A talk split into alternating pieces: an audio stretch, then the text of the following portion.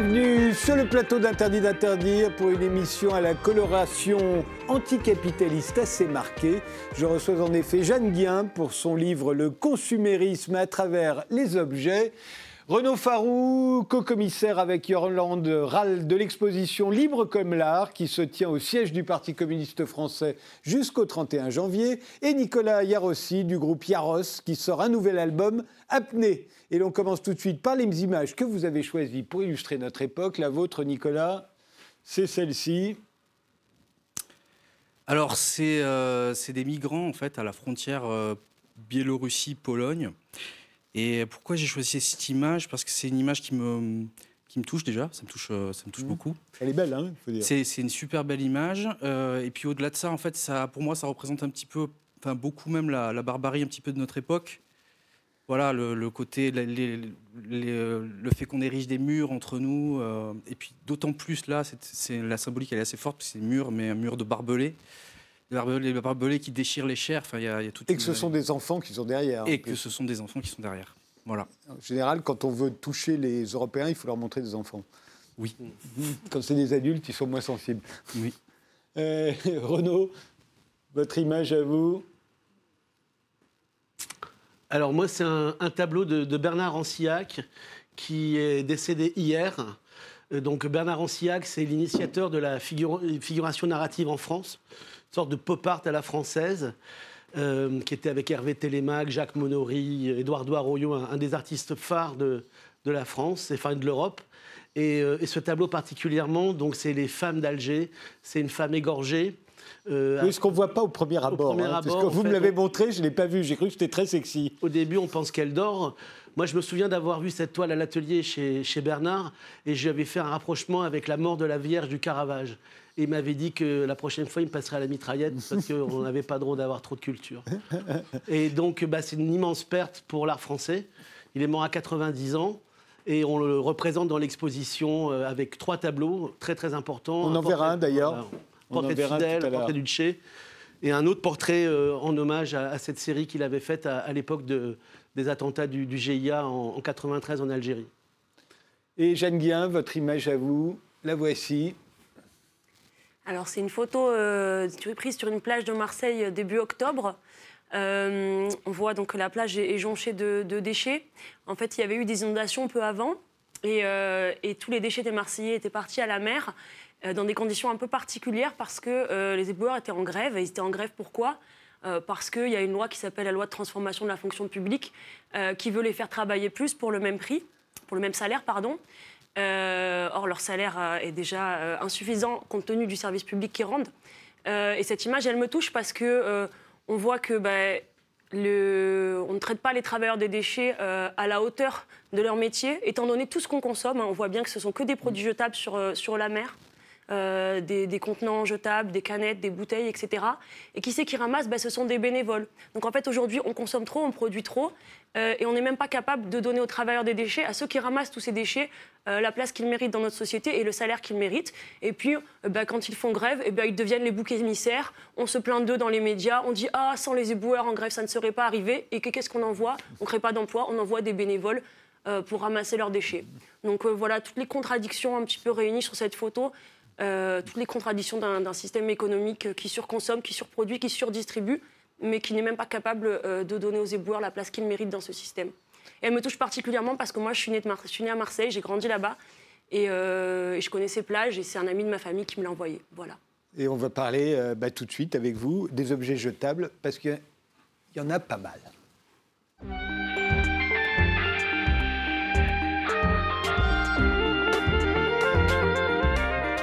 Jeanne Guin, vous publiez donc Le consumérisme à travers ses objets aux éditions Divergence. Vous avez choisi un certain nombre d'objets comme euh, les gobelets, les mouchoirs, les smartphones ou les déodorants pour nous montrer comment le capitalisme transforme tout en marchandises. Hein. Ce qui était gratuit devient payant, c'est ça? C'est un des aspects du capitalisme, effectivement, de créer du marché euh, là où il n'y en a pas. Euh, de, par exemple, de, valoriser le regard, hein, de, rendre, de faire du regard une marchandise en mettant des vitrines dans l'espace public, euh, de transformer un bien de première nécessité comme l'eau euh, eh en marchandise, en le, servant dans des gobelets qui sont payants. de créer de la peur, de la honte, du malaise de son propre corps, notamment chez les femmes, donc de leur vendre des odeurs artificielles. c'est effectivement un des aspects du capitalisme que de tout euh. On va, on va regarder les, objets, les gobelets en, détail parce que c'est vraiment intéressant. Euh, avant les gobelets, il y avait des tasses communes dans les fontaines publiques aux États-Unis. Euh, tout le monde buvait à, une tasse commune. On va voir une, image qui est dans votre livre. Hein. Voilà, on le voit, il y a une petite tasse reliée par, par une, chaînette et tout le monde buvait. Ça ne pouvait pas durer. Alors, c'est déjà le, résultat d'un mouvement social, en fait, ces, ces chaînettes, ces fontaines publiques. Euh, que ce soit aux États-Unis, en Angleterre ou même en France, il y a eu des mouvements qui étaient des mouvements contre l'alcoolisme, euh, qui défendaient la possibilité d'avoir de, l'eau gratuite dans la rue. Euh, donc ça, c'est le, milieu du 19e siècle. Et effectivement, il n'y avait pas d'eau courante, il n'y avait pas de l'eau comme ça dans la rue. Donc effectivement, on buvait d'autres boissons que de l'eau. Et donc, c'est des mouvements de femmes qui ont revendiqué la possibilité d'avoir de l'eau gratuite. Et effectivement, il y avait des tasses communes. Et donc, euh, bah, la fin du 19e siècle arrivant, avec la découverte, euh, les découvertes de la microbiologie, on s'est rendu compte que ces tasses véhiculaient des germes. Et il y a eu là aussi des, euh, des, mobilisations de scientifiques, notamment, pour faire disparaître les tasses communes. Mais il faut distinguer les mobilisations des scientifiques pour faire disparaître une tasse commune qui est dangereuse, des mobilisations des industriels pour remplacer ces tasses communes par des gobelets payant et jetable, parce qu'il y a d'autres manières que de, boire que le Alors, Le premier gobelet jetable, il est inventé en 1907 et, immédiatement on le baptise, vous racontez, le gobelet sanitaire. Hein, c'est-à-dire qu'il est, est là pour vous sauver, votre gobelet, le gobelet. C'est ça, il s'appelle la Clean Cup, donc le gobelet euh, propre, le gobelet sain. Euh, Health Cup, pardon, pas Clean Cup, Health Cup. Mais tous les autres marques ont suivi, ont pris des noms Health Cup, Clean Cup, euh, Antibactériologique Cup, etc. Donc ils ont tous surfé sur cette tendance. Et c'était ça ou la mort, hein, c'est ce que nous montre bien ce, ce, cette image. Euh, effectivement, on se, on, se, on se, repassait des, les microbes. Euh, le gobelet, donc, allait nous sauver, surtout pour la grippe espagnole. Hein. On sait qu'elle a, été, elle a fait des ravages aux États-Unis. pendant la, la, grippe espagnole, évidemment, le gobelet prend tout son sens. Oui, mais toutes les maladies sont passées dans les publicités ah pour les gobelets jetables la grippe, la grippe espagnole. Euh, là, on a une allégorie de la mort. On ne sait pas très bien euh, quelle est cette mort ou quelle est cette maladie. simplement, voilà, ce que j'aimerais dire, c'est que effectivement, oui, partager des tasses en contexte épidémique, c'est dangereux. simplement, il y a énormément d'alternatives pour boire de façon sécurisée. Et c'est le gobelet qui l'a emporté parce qu'ils ont su récupérer cette mobilisation scientifique et sociale à leur profit en reprenant cette iconographie préventive hein, distribuée par l'État en payant euh, ce genre de prospectus et en reprenant dans leur publicité, dans leur nom de marque, euh, tout cet imaginaire hygiéniste qui était à l'époque très fort, puisque c'était une vraie victoire que de mm. découvrir ce qu'était un microbe, comment se propager les épidémies, etc. Et alors ça va accompagner, enfin le gobelet, hein, le gobelet jetable, qui va devenir jetable au fur et à mesure, il accompagne le développement de la restauration rapide, qui aux États-Unis est fondamental, hein, puisque ce que les Américains mangent, c'est assez mauvais, donc il faut le manger le plus rapidement possible. Euh, le manger seul aussi, pour pas perdre de temps. Donc la restauration rapide se développe. Vous notez d'ailleurs que Ray Kroc, le fameux, euh, celui qui va rendre McDonald's célèbre dans le monde entier, euh, avait d'abord été un représentant en gobelet jetable. Tout à fait, c'est vrai. Euh, alors, si l'emballage jetable se, se, développe avec la restauration rapide, c'est pas tant parce que ce qu'ils mangent, ce mange est mauvais et qu'il faut le manger ah, vite. Croyez-moi, c'est ça. Euh, c'est parce que, en fait, il y a un argumentaire euh, managérial, économique derrière. En fait, l'argumentaire va s'adresser plutôt aux patrons de restaurants pour leur dire si vous mettez des emballages jetables, vous avez besoin de moins de ressources humaines. Vous n'avez pas mmh. besoin de gens pour faire la plonge, de gens pour faire le service, de gens pour s'occuper de tous ces objets. Euh, en fait, le service, ça va être juste de l'encaissement. On met tout dans une boîte, on vous la donne et au revoir. Donc en fait, euh, l'argument, il se dirigeait vers les patrons de restaurants en leur disant, vous allez dépenser moins et vous allez faire plus de profit. Et, ça va envahir aussi les grands magasins, ça va envahir les stades, euh, les bureaux, les entreprises, les parcs. tout le monde va se mettre au gobelet jetable et même ça va envahir l'espace privé. C'est-à-dire qu'une fois qu'on a conquis tous ces espaces publics où effectivement il peut y avoir un argumentaire du type attention, il y a des gens qui passent toute la journée, on ne sait jamais, on peut être malade, euh, c'est pas pratique, on n'a pas toujours ses affaires avec soi. Euh, ça, c'était l'argumentaire pour l'espace public. Et puis finalement, ça va même envahir l'espace privé avec des publicités cette fois dirigées explicitement aux femmes pour leur dire que euh, une des manières de résoudre tous leurs problèmes domestiques, le service, euh, la cuisine, le soin des enfants, les maladies, eh bien, il faut mettre des gobelets dans toute sa maison, des gobelets jetables. Et que donc, c'est plus facile que de s'occuper de sa vaisselle, de s'occuper euh, de ses enfants par différentes manières. Donc, euh, en fait, ça envahit, envahit tous les espaces. Mais ça va, ça- nous, ça va arriver dans les années 70. hein, euh, En le- Europe, oui. En Europe, c'est plus tard. Aujourd'hui, j'ai l'impression que ça, ça dure encore. Je parle dans l'espace privé domestique. J'ai l'impression que ça, ça dure encore dans les, à l'occasion des anniversaires ou des fêtes. Là, on achète des gobelets jetables pour les invités, mais sinon, ça se fait plus. Oui, c'est, c'est, c'est- à la base, c'est un objet un peu exceptionnel, c'est-à-dire euh, il n'est pas censé servir au quotidien. Mais en réalité, Ils ont essayé, mais ça n'a pas marché. en réalité, on, observe quand on interroge les gens, puisque j'ai aussi euh, essayé de fonctionner avec des méthodologies un peu plus ethnographiques, pas seulement de l'histoire. Donc quand on interroge les gens sur leurs pratiques liées aux jetables, on se rend compte que les gens euh, pensent toujours qu'un un gobelet, un mouchoir, c'est, pas grand-chose en fait. C'est quelque chose d'exceptionnel. Ah oui, là sur le moment, euh, j'ai pas, j'ai pas pensé, j'ai pas prévu. Bon allez, gobelet jetable. Mais en fait, cette exception, elle, elle arrive presque tous les jours aux gens. Parce que sur leur lieu de travail, ils vont à la cafétéria, parce qu'ils prennent les transports et qu'ils ont besoin d'un café euh, sur le chemin, etc. Donc en fait, c'est un petit objet léger qui coûte pas cher, euh, qui prend pas beaucoup de place, qu'on oublie très vite parce qu'on le met dans une poubelle et que la poubelle, elle va être collectée. Euh, mais en réalité, euh, sur le long terme, on en utilise énormément. Et cet imaginaire-là, de la légèreté, de la petite chose, de la facilité avec laquelle les ordures sont enlevées, c'est aussi un imaginaire qui vient de la publicité. En réalité, ces objets-là, ils ont une réalité matérielle, une réalité très lourde. C'est du plastique, donc c'est du pétrole. Et même le carton, on ne peut pas bien le recycler aujourd'hui. Donc c'est des objets qui ont un impact énorme. Et, tout- et on en achète beaucoup, beaucoup, beaucoup. Ben, c'est par milliards. voilà. par Donc ces milliards. petites exceptions de temps en temps, en réalité, non. En réalité, Alors, passons aux mouchoirs. Parce que ça aussi, c'est intéressant.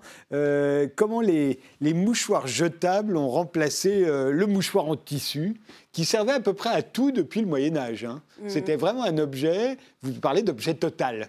Oui, parce qu'il est- il, est- il- il servait à la fois de vêtements, de signes, euh, d'outils aussi de- d'hygiène, de, nettoyage, etc. Donc c'était vraiment On mettait, des, on mettait des choses dedans, dans son mouchoir, on Il a faisait pu un servir nœud. de sac, il a pu Ouais. servir de pense-bête, il a pu aussi servir d'outil de lecture Ouais. euh, à une époque où, euh, où les, les médias étaient beaucoup moins développés. Euh, donc c'était vraiment un objet personnel qu'on pouvait garder très longtemps, voire toute sa vie, voire On, se on faisait- on transmettre. brodait ses initiales sur son mouchoir. en Tout à tissu. fait, donc c'était un objet très personnalisé et important. Il avait une dimension aussi affective euh, très forte. Euh, et en fait, euh, pourquoi est-ce qu'il a été remplacé par des, euh, produits jetables? Là aussi, c'est une histoire industrielle en fait. Il n'y a pas un jour un médecin quelque part qui a dit voilà la solution au problème des épidémies, c'est le mouchoir jetable. En tout cas, ceux qui ont pris la parole là-dessus n'ont pas été écoutés par l'industrie. L'industrie est venue quand elle a eu un problème économique. En gros, l'entreprise Kleenex, enfin, la marque Kleenex appartient aujourd'hui à Kimberly Clark, qui est une grande entreprise américaine qui produisait du papier. Et pendant la, Première Guerre mondiale, ils ont produit des bandages. Et à la fin de Bandage la- pour les blessés. oui, voilà, des bandages pour euh, les soldats blessés ou pour les civils blessés. Et à la fin de la Première Guerre mondiale, ils se sont retrouvés avec des stocks de cette matière euh, qu'ils appelaient le cellucoton. Ils se avec des stocks énormes. Ils ne savaient pas quoi faire. Et donc c'est un problème industriel que de rentabiliser ces stocks invendus. Et donc c'est à partir de là qu'ils vont créer euh, ces mouchoirs jetables. Et on voit donc dans la publicité qui est derrière vous euh, qu'à la base, ça n'a pas du tout été des, problèmes- des produits qui ont été vendus et promus comme des produits d'hygiène pour se moucher euh, ou, euh, ou soigner les bébés. C'était des produits de beauté en fait. C'était pour mettre et enlever de la crème ou des surplus de crème. Donc vous voyez, ça s'adressait clairement à des femmes de, de- de classe supérieure. Euh, à une époque où euh, le maquillage, les cosmétiques, ça reste un très grand luxe. Donc, c'était pas du tout des, des produits destinés euh, au peuple pour euh, qu'il aille mieux, pour qu'il prenne Mais, mieux mais en même lui. temps, euh, vous le dites, le mouchoir était devenu un marqueur social, notamment en France, à partir de Louis XIV. Euh, le mouchoir, c'est vraiment quelque chose, c'est l'aristocratie. Ça sert aussi. Ça à- commence par là. ça sert sûr. aussi à. On le, on le parfume parce que les odeurs sont assez fétides, personne ne se lave. donc, ça, ça sert aussi à ça, le mouchoir. hein. Euh, le mouchoir non jetable, le mouchoir en tissu, a commencé comme, voilà. un, comme un accessoire des classes dominantes Voilà. et euh, des, des classes aristocratiques. Et moi, je pense que quand Kleenex commence Voilà. à vendre des, des produits jetables, il reprend cet imaginaire. Il paye, il Exactement. paye des, des actrices, euh, il paye des grandes vedettes américaines pour poser avec des Kleenex en se maquillant, en reprenant cet imaginaire de distinction sociale. Mais quand Kleenex s'est rendu compte que les gens servaient- se servaient de, de ces produits pour se moucher ou pour essuyer toutes sortes de sécrétions, eh bien, euh, il a surfé sur cette euh, vague-là et, Et- il a changé son positionnement, son ciblage marketing. Vous dites d'ailleurs que le- les premiers mouchoirs jetables sont les Japonais qui, les ont, c'était en papier de soie. Tout à fait, c'est les Japonais qui ont été les premiers, mais ça, ça vaut pour beaucoup, beaucoup de produits jetables en papier. C'est des, des idées à la base japonaises, des inventions japonaises, euh, mais qui ne sont pas devenus des produits internationaux. Ils sont devenus des produits internationaux quand ils ont été, en général, repris, refabriqués par des grandes entreprises américaines ou euh, européennes.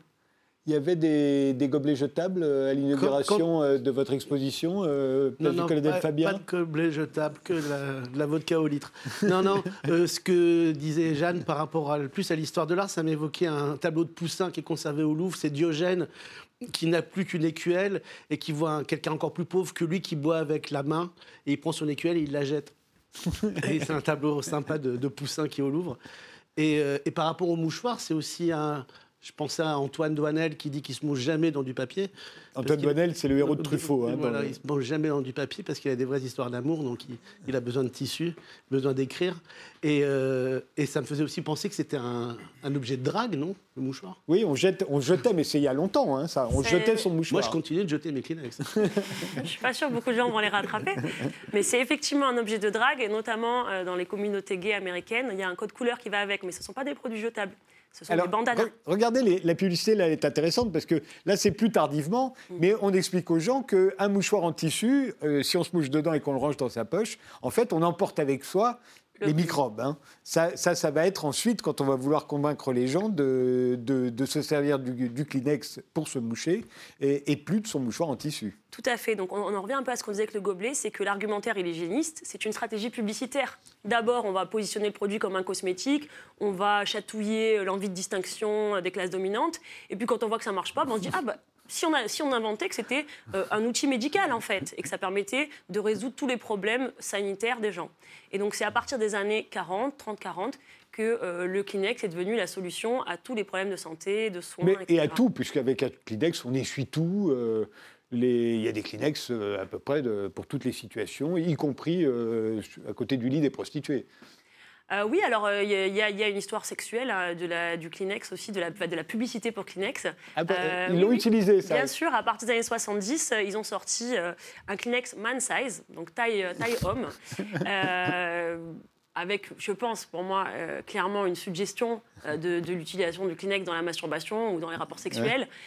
évidemment, ce n'était pas explicite dans la publicité, mais on a des publicités très genrées à destination des femmes euh, qui sont censés être excités par cet accessoire euh, qui est le Kleenex. Ah oui. Euh, voilà, je, vous laisse Alors très genré aussi, bah, on va voir, c'est ce le déodorant.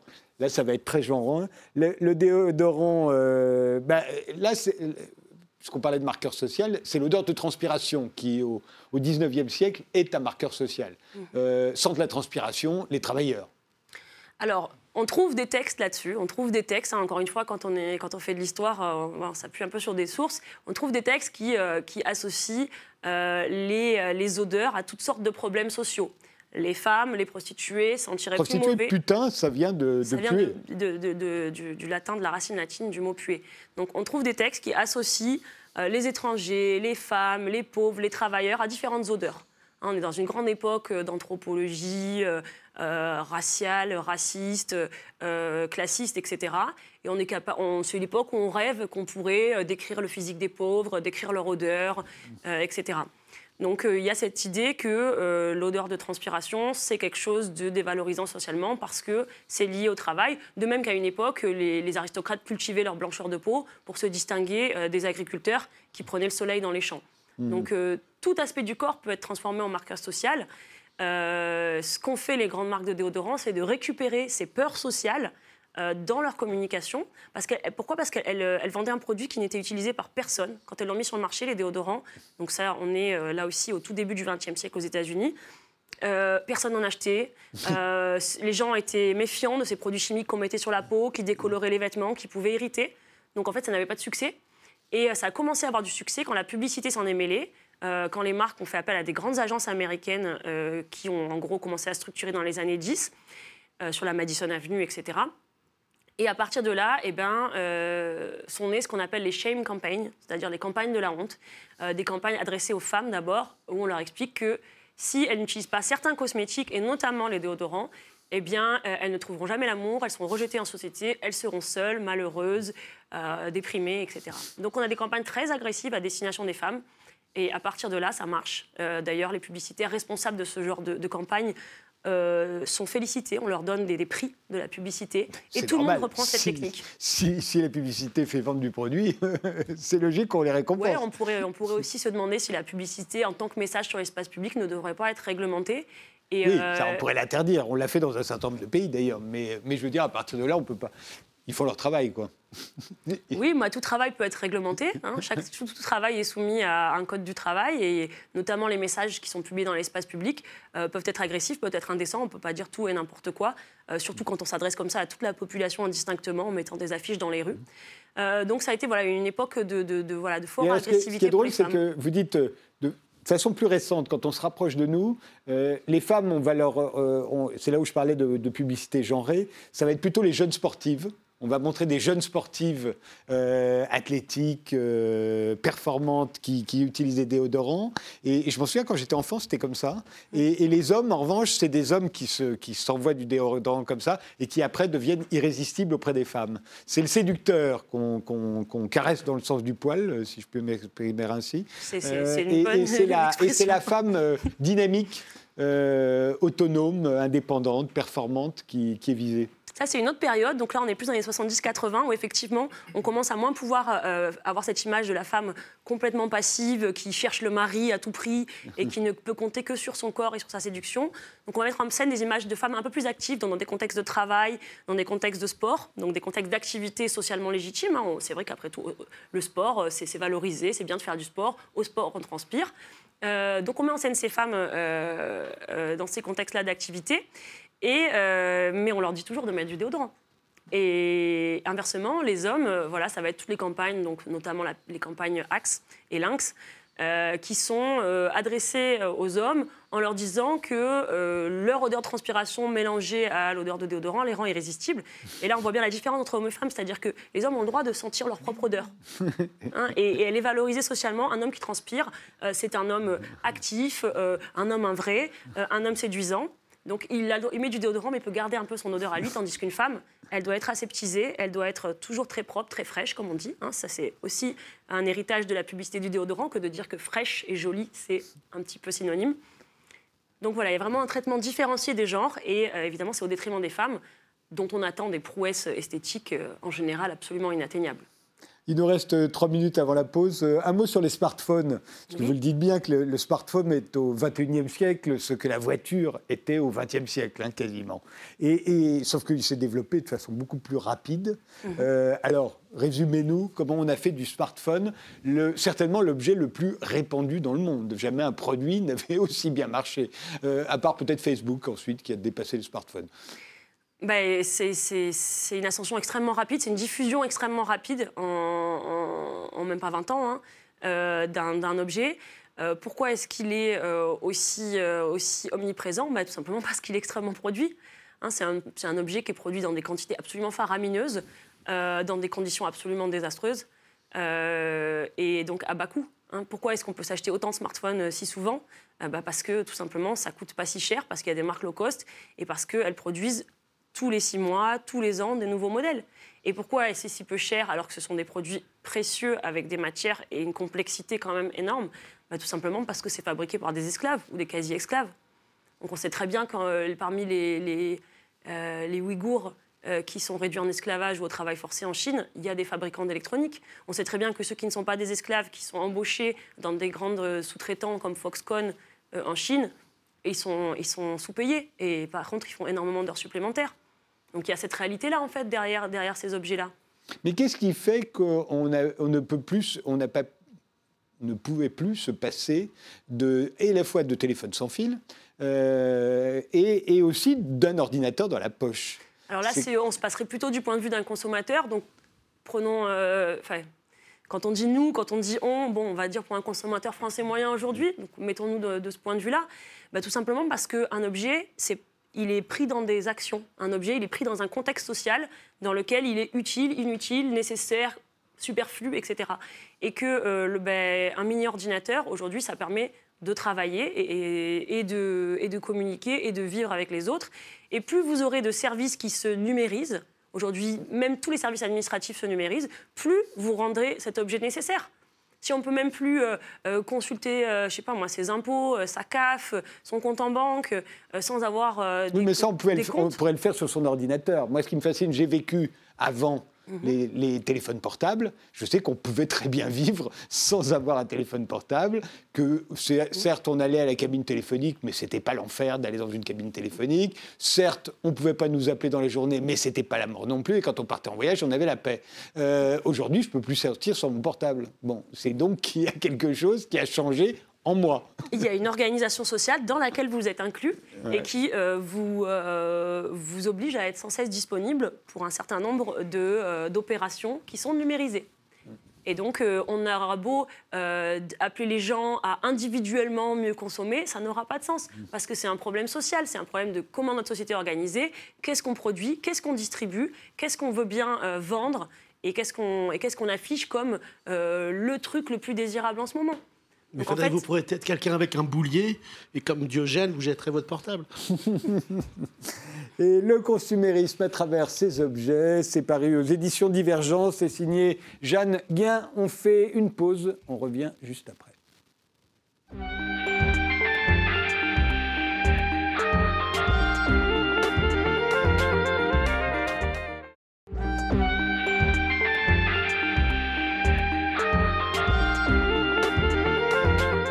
Renaud Farou, vous êtes euh, co-commissaire avec Yolande Rall de l'exposition Libre comme l'art qui se tient au siège du Parti communiste français, place du colonel Fabien à Paris jusqu'au 31 janvier. Qu'est-ce qu'on y voit exactement? Eh ben, on s'y voit soi-même, on s'y découvre en fait. C'est une exposition euh, qui démarre euh, donc dans les années 20 pour aller jusqu'à aujourd'hui.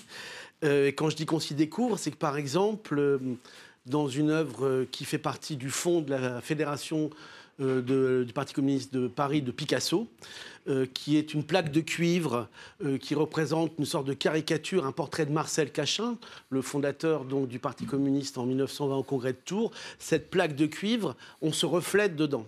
Et le jeu de reflets continue un peu dans l'accrochage qu'on a fait avec Éric Morin, scénographe, où euh, dans le bâtiment, en fait, parce qu'un des chefs-d'œuvre de cette exposition, c'est le bâtiment du colonel Fabien. On voit d'ailleurs la maquette hein, que vous nous avez apportée, la maquette de l'exposition. Et, euh, vous avez amorce. Toute une série de miroirs, en fait. Donc on a une sorte d'effet un peu de dame de Shanghai. Euh, qui fait qu'il y a des perspectives, des transversales qui se créent partout et qu'on s'y découvre soi-même, euh, militant ou non. Euh, et surtout, justement, on n'a pas voulu faire avec Yolande Rall une sorte de panégyrique du Parti communiste, mais au contraire, raconter toute une histoire de l'art depuis les années 20 jusqu'à aujourd'hui. À, partir des tableaux qui sont la, la, propriété du Parti communiste, mais aussi de tableaux prêtés. Donc vous êtes allé chercher les peintres membres du PC, les compagnons de route. On a, on, a, travaillé en fait avec Yolande à base de en fait, pour raconter toute l'histoire, c'est le philosophe Bernard Vasseur qui nous a demandé à, Yolande et à moi de travailler sur le, fond d'œuvre qui appartiennent au Parti communiste français et à la Fédération du PC de Paris. Euh, dans ce fond d'œuvre, donc, on a trié, comme euh, on a fait notre travail d'archivage, d'historien d'art, pour euh, trouver un, sens à, toutes ces œuvres. on a eu donc ce qu'on a appelé nos trésors donnés, donc qui ont été des œuvres qui ont été offertes pour, je sais pas, la lutte contre l'apartheid, pour Nelson Mandela, pour la guerre d'Algérie, pour plusieurs éléments, euh, des fêtes de l'humanité, ou ainsi de suite. Donc on, avait une sorte d'un tiers d'œuvres qu'on a euh, gérées, qui sont nos trésors donnés, qui ont été notre, colonne vertébrale. Par exemple, j'avais un petit dessin de Marfin, un abstrait français des années 60. J'ai dit, c'est l'occasion de mettre un chef-d'œuvre de Marfin. C'est-à-dire qu'en fonction des œuvres qu'on avait, on les a conjuguées avec des chefs-d'œuvre. Et en même temps, cette problématique qu'on a voulu mettre en avant autour de réalisme et abstraction pour traiter vraiment tout le siècle. Ben, on va en regarder euh, un certain nombre qui sont dans cette exposition. Euh, Fernand Léger, par exemple. Euh, il y a un Fernand Léger. Il y a plusieurs Fernand Léger. Alors, ce qui est intéressant sur Fernand Léger, bon, et ça, c'est une pièce, donc c'est la, fameuse tapisserie donc, de Fernand Léger d'Aubusson autour du, poème de, de Paul Éluard, Liberté. Donc, c'est une pièce qui fait partie de la Fédération de Paris, qui est exposé au Parti communiste euh, tout le temps. Euh, bon, alors l'histoire de la pièce, c'est un an après la mort de, Paul Éluard. Euh, euh, Segers, l'éditeur, demande à, Fernand Léger de rendre hommage à, son camarade et, donc il va faire un, un, tiré à part, une sorte de, de, dépliant sur, en reprenant Liberté. Alors bien sûr, bon, pour le grand public, l'artiste le, plus célèbre du Parti communiste, c'est Fernand Léger, Ou, Pablo Picasso. Picasso, c'est après la guerre. Voilà, bah, Picasso, Fernand Léger, aussi. Fernand Léger revient de New York et adhère au Parti communiste à partir de 45. Ah bah Après, le rapport avec Fernand Léger et le Parti communiste, c'est toute une longue histoire, mais il y a des anecdotes que je rappelle dans le catalogue où, par exemple, il avait exposé aux usines Renault et euh, donc il était très content d'exposer ses œuvres en usine. Et, euh, mais les travailleurs le regardaient et lui disaient Mais Fernand, tes personnages, avec leurs gros droits, ils ne pourraient pas travailler. C'est ça, d'où le réalisme socialiste que prenait le Parti communiste soviétique. Héros, héros ah. il, est plus âgé, euh, héros, mais là aussi, c'est une œuvre assez explicite. Hein. Alors, Héros, donc euh, là, lui, on, on, avance dans le temps. Il est toujours vivant, hein, Toujours vivant, euh, grand peintre de la figuration narrative. et ça, c'est un tableau assez exceptionnel qu'on a eu par un prêt particulier. donc c'est une œuvre en fait qui est la vue des Américains par les Russes. Vous voyez, tout est écrit en cyrillique. On a en fait là, la, toile est coupée, mais en haut, vous avez Christophe Colomb qui débarque en Amérique, les Indiens. Vous avez Kissinger ici caché en personnage du Ku Klux Klan qui envahit l'Angola. Vous avez toute une critique de Hollywood euh, où justement vous avez encore des personnages du Ku Klux Klan qui se baladent. Vous avez aussi les droits civiques avec euh, les Noirs qui sont. Euh, On voit Nixon qui joue au ping-pong avec Mao au moment de la triangulation. Hein, tout à fait. Vous avez enfin donc c'est toute une histoire de, de la conquête de de l'Amérique, vue par héros, mais avec ce fantasme que la, toile aurait été vue par les Russes. Et le groupe Denuncia, alors lui, je ne le connaissais pas, ce groupe. Ça, c'est une œuvre de 1972 alors ça, sur la torture. Une pièce exceptionnelle. Le groupe Denuncia, en fait, a été composé de Rolio Leparc. Donc, vous avez une toile. Rolio Leparc est plus connu pour ses œuvres cinétiques, pour l'opart. Et il s'est allié avec trois autres camarades, euh, José Gamara, euh, Gamara, Gamara et Neto. Euh, et ensemble, ils ont décidé de faire une série de sept tableaux contre la torture en Amérique latine. Nul ne sera jamais soumis à la torture. Et nous, nous ne montrons qu'une des pièces, des sept pièces, qui est assez exceptionnelle et qui est exposée en face d'un tableau de Roger Sommeville, qui a encore une grande découverte, qui a des, un peu comme Édouard Pignon, un des grands peintres du Parti communiste belge. Et c'est un immense tableau euh, qui fait penser à, bien sûr un peu à Picasso euh, et qui s'appelle Le Cri grec et qui renvoie à la, au colonel euh, en. Il faut voir qu'à cette époque-là, euh, à peu près tous les États d'Amérique latine sont des dictatures soutenues par les Américains. Et, euh, donc, évidemment, le Parti communiste soutient les opposants. Oui, et puis Julio Lepac, c'est très intéressant de, par rapport à, par exemple, euh, il ne faut pas oublier tout euh, l'intérêt de l'iconographie, euh, justement, socialiste ou réel socialiste d'Amérique latine, avec les, depuis les muralistes, depuis Diego Rivera, Orozco. Donc il y a une vraie culture aussi en Amérique latine qu'on a un peu tendance un peu à oublier avec le réalisme socialiste plus soviétique, voire, voire mm. chinois. Il y a un portrait de Mao alors, je ne sais pas qui l'a fait d'ailleurs, ce portrait de Mao. Il y a un très beau et, portrait. Et, comment a-t-il atterri au Parti communiste français qui est plutôt fâché avec Mao depuis euh, quasiment 1960 Au hein. Parti communiste. Depuis Khrouchtchev, en fait. Vous avez la salle de la délégation étrangère où tout le monde est venu Arafat, Nelson Mandela sauf Mao. et donc ça, c'est un petit coup euh, de ma co-commissaire Yolande Rall, euh, qui a voulu faire un clin d'œil en ramenant le portrait de Mao. Mais c'est un portrait de Mao... C'est la première fois qu'un portrait de Mao rentre au PC. c'est un portrait de Mao qui est fait par Yan Peiming, qui est un des grands artistes chinois qui est en France depuis maintenant les années 90, euh, qui est professeur aux Beaux-Arts de Dijon, euh, qui vient d'avoir une grande exposition à la Fondation Lambert à, Avignon. Et c'est un des grands artistes actuels. Il a fait tout un travail aussi récemment sur Courbet. Et il avait fait toute une série de portraits sur Mao et aussi sur son père. Et donc, c'est des portraits aussi assez critiques, finalement, euh, de, de Mao.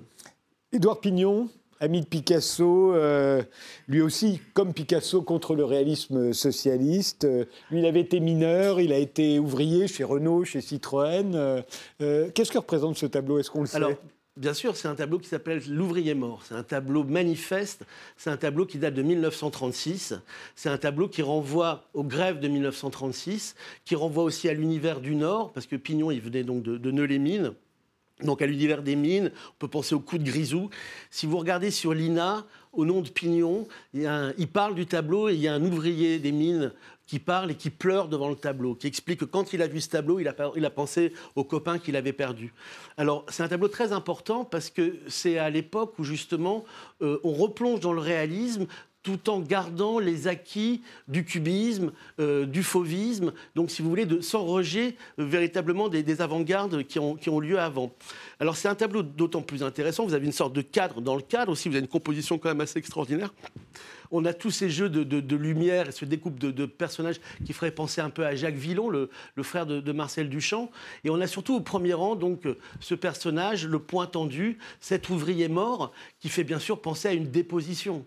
Donc, mmh. ce qui est très intéressant. Du Christ, hein. Du Christ, euh, bah, il n'y en a pas d'autres qui ont été mais, oui, mais des positions de. Enfin, mais c'est un terme qu'on utilise beaucoup en peinture, mais pour ceux qui pas de manière si commune, c'est vrai, mais bon, tant pis. Euh, ce que je veux dire là-dedans, c'est que ce qui est très intéressant, c'est que quand vous regardez le réalisme socialiste à la française, que ce soit ici Pignon ou Taslitsky, dont on présente la mort de Daniel Casanova, une des grandes martyrs communistes morts en camp, euh, en fait, vous avez toujours un retour de l'iconographie chrétienne.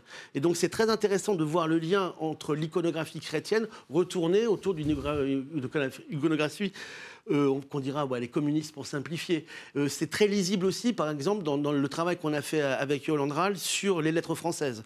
Quand vous voyez Aragon, on a toujours on a une sorte d'image manichéenne du Parti communiste autour de, des ouvriers. Mais ça a été très intéressant de voir le lien avec la culture, et particulièrement avec la culture chrétienne, où vous trouvez, je ne sais pas, des sujets sur euh, les, les, églises romanes de Sassavin. On va regarder, la... il y a un dessin de 1937, alors je pense qu'on ne sait, pas qui en est l'auteur, mais qui, qui, a l'air de, de représenter un alors ça, c'est un petit chef-d'œuvre de Pierre Talcoat. Ah, c'est intéressant quand vous mettiez le lien avec, euh, avec Pignon, parce que finalement, Pignon et Talcoat, euh, ils n'ont pas fait les beaux-arts, c'est des autodidactes.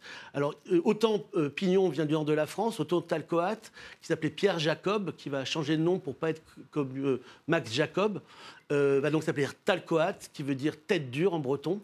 Et Talcoat a une première période euh, axée autour d'un mouvement qui s'appelle Force Nouvelle, une chose qu'on a un peu oubliée dans l'histoire de l'art, mais il est très lié avec Alberto Giacometti et avec Francis Gruber.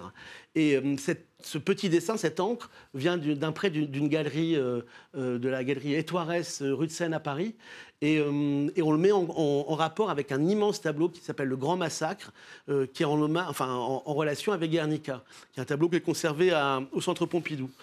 Euh, et, donc toute cette série de, petites encres sont assez exceptionnelles et elles renvoient à une sculpture qui est devant elle de René Hichet. Euh, René Hichet, c'est un des grands sculpteurs aussi qui faisait partie de Force Nouvelle et qui est une autre sculpture qui s'appelle Guernica et qui est l'effigie d'une petite fille à la tête de mort et que René Hichet a fait le jour même euh, où il a entendu le bombardement de Guernica à la radio. Et devenant blême, sa fille lui demande Mais qu'est-ce qui se passe? Il l'a fait poser pendant trois heures et il transforme euh, cette petite danseuse en martyr. Euh, il y a un tableau de Bernard Rancillac aussi, donc qui nous a quitté. C'est question pour un champion, votre. Ouais, ouais, qui nous a quitté hier. Euh, qu'est-ce qu'il représente celui-là? Alors c'est un tableau qui est en fait contemporain de celui que j'ai montré pour rendre hommage à Bernard Rancillac. C'est un tableau qui renvoie encore aux événements, enfin à la guerre, à la guerre civile de 93 en Algérie et euh, donc à la montée du GIA et à la montée de, l'islamisme. Alors c'est des pièces très importantes. Euh, moi j'ai une petite légende parce que j'ai beaucoup travaillé avec Bernard Anciac, pareil que Yolandral qui avait organisé sa rétrospective à l'espace Niemeyer en, en 2017. Et quand Bernard avait fait cette série de tableaux, euh, il avait travaillé à base de vidéos euh, clandestines qui étaient sorties d'Algérie et qui, où les femmes parlaient des tortures, des viols, euh, des gens qu'on abandonnait. et donc il a fait toute une série de femmes d'Alger qui renvoient bien sûr dans l'histoire de l'art aux femmes d'Alger de Delacroix, mhm. reprises par Picasso. Mais les femmes d'Alger de, de Rancillac, eh ben, elles ont été torturées, et elles ont vécu les viols, elles ont vécu l'horreur de la guerre. Et, et euh, c'est une série d'œuvres exceptionnelles. Et à l'époque, on s'était battu. Moi, j'avais fait un article dans l'événement du jeudi pour expliquer qu'encore une fois, Bernard Rancillac était censuré dans le sens où personne n'a voulu montrer ses tableaux. toutes les institutions sont venues, tout le monde a trouvé ça formidable, mais personne n'a eu le courage de les montrer. Eduardo Arroyo, lui, c'est un peintre espagnol euh, qui a fui le franquisme. Euh, c'est l'éternel exilé. Ah euh, avec une colombe dans la main et une rose au-dessus. Mais c'est un Normalement, c'est un diptyque. on, va voir l'autre. On va voir Alors, en fait, c'est Franco. C'est Franco qui a l'air bien gentil avec sa première colombe qu'il caresse, et dans le tableau d'après, il lui arrache la tête. Ouais. C'est un tableau fondamental d'Eduardo Arroyo. À l'époque où il peint ça, il a 25 ans. Il fait une exposition qui s'appelle Abattoir avec euh, d'autres artistes, dont Marc Bruce, dont on présente beaucoup de sculptures. Et le scandale né, c'est que Arroyo peint toute une série de dictateurs, Franco, Salazar, je sais plus tout, et il leur met les drapeaux nationaux derrière. Donc ils sont tous bien nommés. Ça fait un scandale avec De Gaulle. On censure l'exposition, on cache les drapeaux. C'est le succès d'Arroyo. Succès toujours de scandale.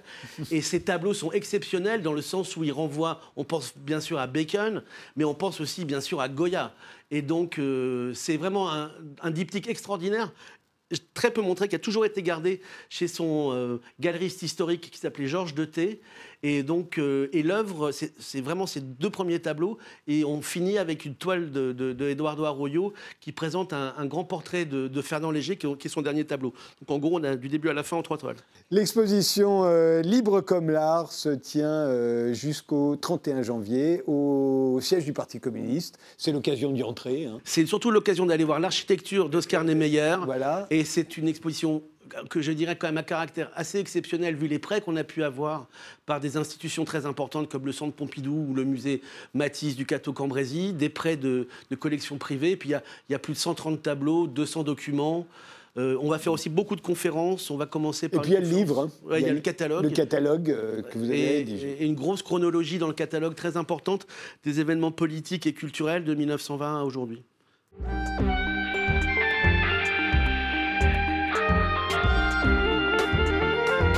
Yaros, c'est le nom du groupe. Le vôtre, c'est Nicolas Yarossi. Vous êtes chanteur et violoncelliste. Vous sortez un nouvel album baptisé Apnée. Vous avez entièrement écrit et composé. Pourquoi Apnée? Apnée, en fait, parce que euh, l'apnée, c'est euh, quelque part une. On retient sa respiration volontairement et on va, on va dans les profondeurs. Et j'aimais bien cette idée, en fait, de quelque part de. je, fais, je fais un petit parallèle avec euh, l'apnée non volontaire d'aujourd'hui. Pour moi, c'était un petit peu ce- cette idée-là, en fait, qu'on est aujourd'hui en apnée, mais non, non volontaire. On regarde euh, tout de suite un extrait du clip de Barbarie, donc un des morceaux qui figure dans ce nouvel album.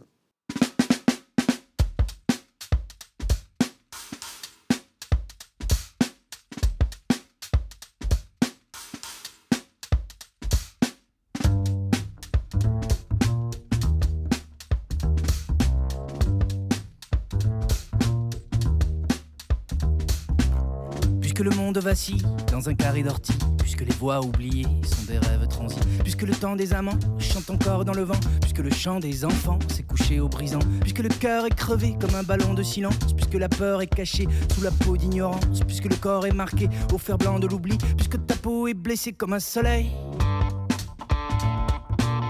Comme un soleil endormi. Comme un soleil endormi comme un soleil endormi,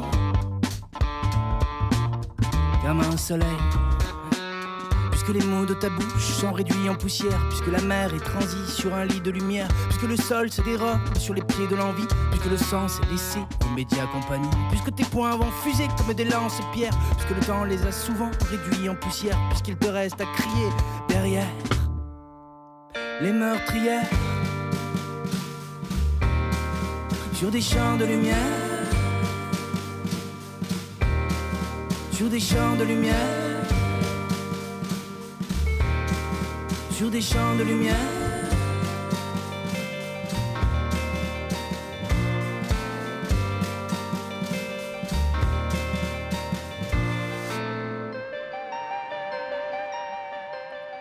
Ce qui m'a intéressé en, en voyant ce clip, c'est qu'aujourd'hui, on appréhende la musique très souvent par l'image et pas par le son, au fond, et que le clip raconte une histoire qui n'est pas forcément dans la chanson. Oui, oui, bien sûr. J'ai l'impression que le réalisateur, je ne sais pas qui, qui est le réalisateur de... Cicéron. Voilà, et je me suis dit, il a peut-être raconté une histoire qui lui, qui lui passait par la tête en écoutant cette chanson, mais qui n'est pas dans la chanson. Bien sûr, bien sûr. En même temps, il y a le, le sujet, euh, le sujet principal de la chanson, quelque part. Euh, en fait, elle a choisi ce biais-là, de, de- de- ce sujet-là, pour évoquer quand même l'idée principale de la chanson, l'idée un peu générale. Euh, qui- parce que cette chanson, elle parle quand même de la différence et du, du, du fait qu'on est tous voilà, dans cette société un petit peu euh, comment dire, euh, enfin que, que la, la différence dans cette société est un problème souvent. Mm. Et euh, elle a choisi ce biais-là, et moi je trouve ça assez intéressant et assez poétique. Oui, oui, quelque bien part, sûr. Parce que, parce, oui, oui, voilà, non, parce qu'en fait, il y a ce, ce côté, euh, comment dire, c'est une drag queen en plus, donc euh, finalement, c'est un sujet Une qui est, transfemme, on voilà. Une transfemme. on peut dire ça, mais euh, du coup, c'est un sujet qui est actuel, mais qui est abordé par un sujet qui est, date des années 90, 80. Euh, voilà, donc euh, Vous êtes Montpelliérain, euh, Nicolas Yarossi, le groupe est Montpelliérain, comme, comme Juliette Gréco et Mathias Malzieux du groupe Dionysos. Quelle est l'influence de Montpellier sur votre musique? La mer. C'est tout? La mer Méditerranée, non. Non, non, c'est, bah, je dirais que Montpellier, c'est une, bon, ouais, c'est ma ville de cœur, mais après, je sais pas si je peux parler de la ville en soi, parce que c'est, moi, c'est pas forcément la ville qui m'attire, euh, mais j'aime cette ville, j'aime euh, le mouvement, la, la culture, les jeunes, c'est une ville très dynamique. Mais euh, je dirais que ce qui, en tout cas par rapport à cet album, ce qui m'a, rapproché beaucoup de, de- du sud de Montpellier, c'est la Méditerranée, parce que j'ai, beaucoup été au bord de la mer. J'ai beaucoup, j'adore ça, la contemplation, le côté, voilà, la nature. On va écouter Pantin, mais là, il n'y a pas de clip, alors on va le fabriquer nous-mêmes. On peut. Pantin.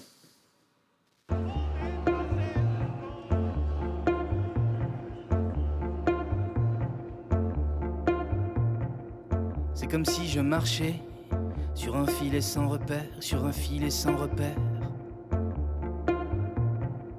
C'est comme si je me voyais sous des filets dans les airs, sous des filets dans les airs. C'est comme si je me sentais comme un filet pris dans le filet, comme un filet pris dans le filet. C'est comme si je dansais sur un filet dans les airs, sur un filet dans les airs, dans les airs. Pantin de bois, pantin de fer, trois petits tours et en arrière. Pantin de bois, pantin de fer, trois petits tours et en arrière. Pantin de bois, pantin de fer, trois petits tours et en arrière. Pantin de bois, pantin de fer, trois petits tours et accélère. C'est pas très optimiste, hein Ah, je dirais qu'on est à l'image de, de- de ce qu'on de ce qu'on ressent dans la société d'aujourd'hui, en fait. hein. Nous, on n'est que des, des reflets. Mais j'espère que pour, enfin, j'espère pour vous, vous croyez encore au lendemain Bah, qui chante ou même pas? Justement, il y a une chanson d'ailleurs dans Ouais. l'album qui s'appelle Demain. Ouais. Et euh, en fait, euh, souvent on me, on me dit ça, souvent les paroles sont noires, trop optimistes, tout ça.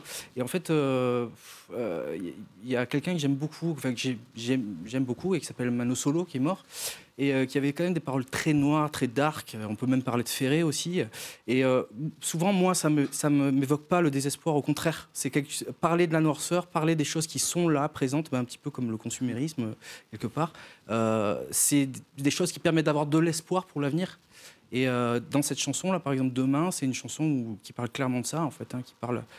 et puis il y a demain. Qu'est-ce qu'on fait de demain? Demain, c'est maintenant. Demain, c'est les actes qu'on Je va. ne sais pas si vous croyez au lendemain qui chante, mais vous croyez plutôt au cri des fourmis. C'était le titre de votre album précédent. Mhm. Euh, je voudrais qu'on écoute un extrait d'un clip. Alors, la chanson était tirée de, de cet album précédent, c'est Chien de garde. Euh, oula.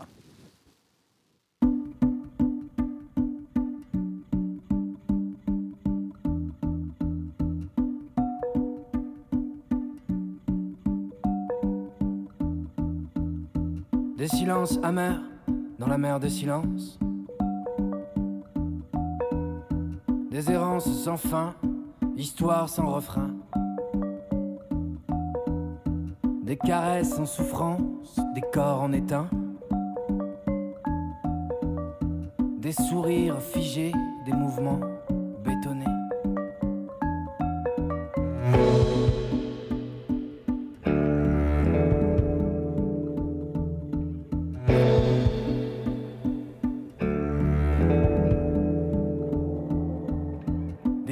Broyer, des soldats cartonnés, des aurores à pleurer, des printemps sans été. On s'en foutra peut-être, on en verra tout paître. On s'en foutra peut-être, on en verra tout paître.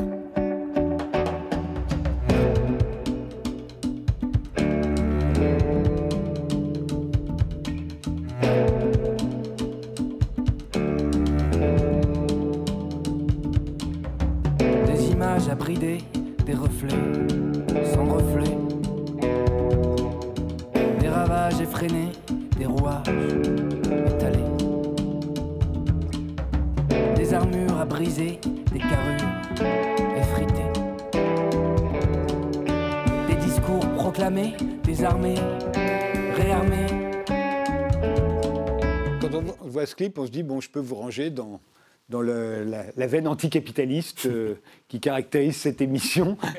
c'est quand même assez intéressant d'ailleurs de voir qu'on conteste en France, en tout cas, le, le, capitalisme de façon assez virulente, et cela depuis plus d'un siècle euh, maintenant, et, euh, et qu'il n'y a jamais eu de champion du capitalisme en France.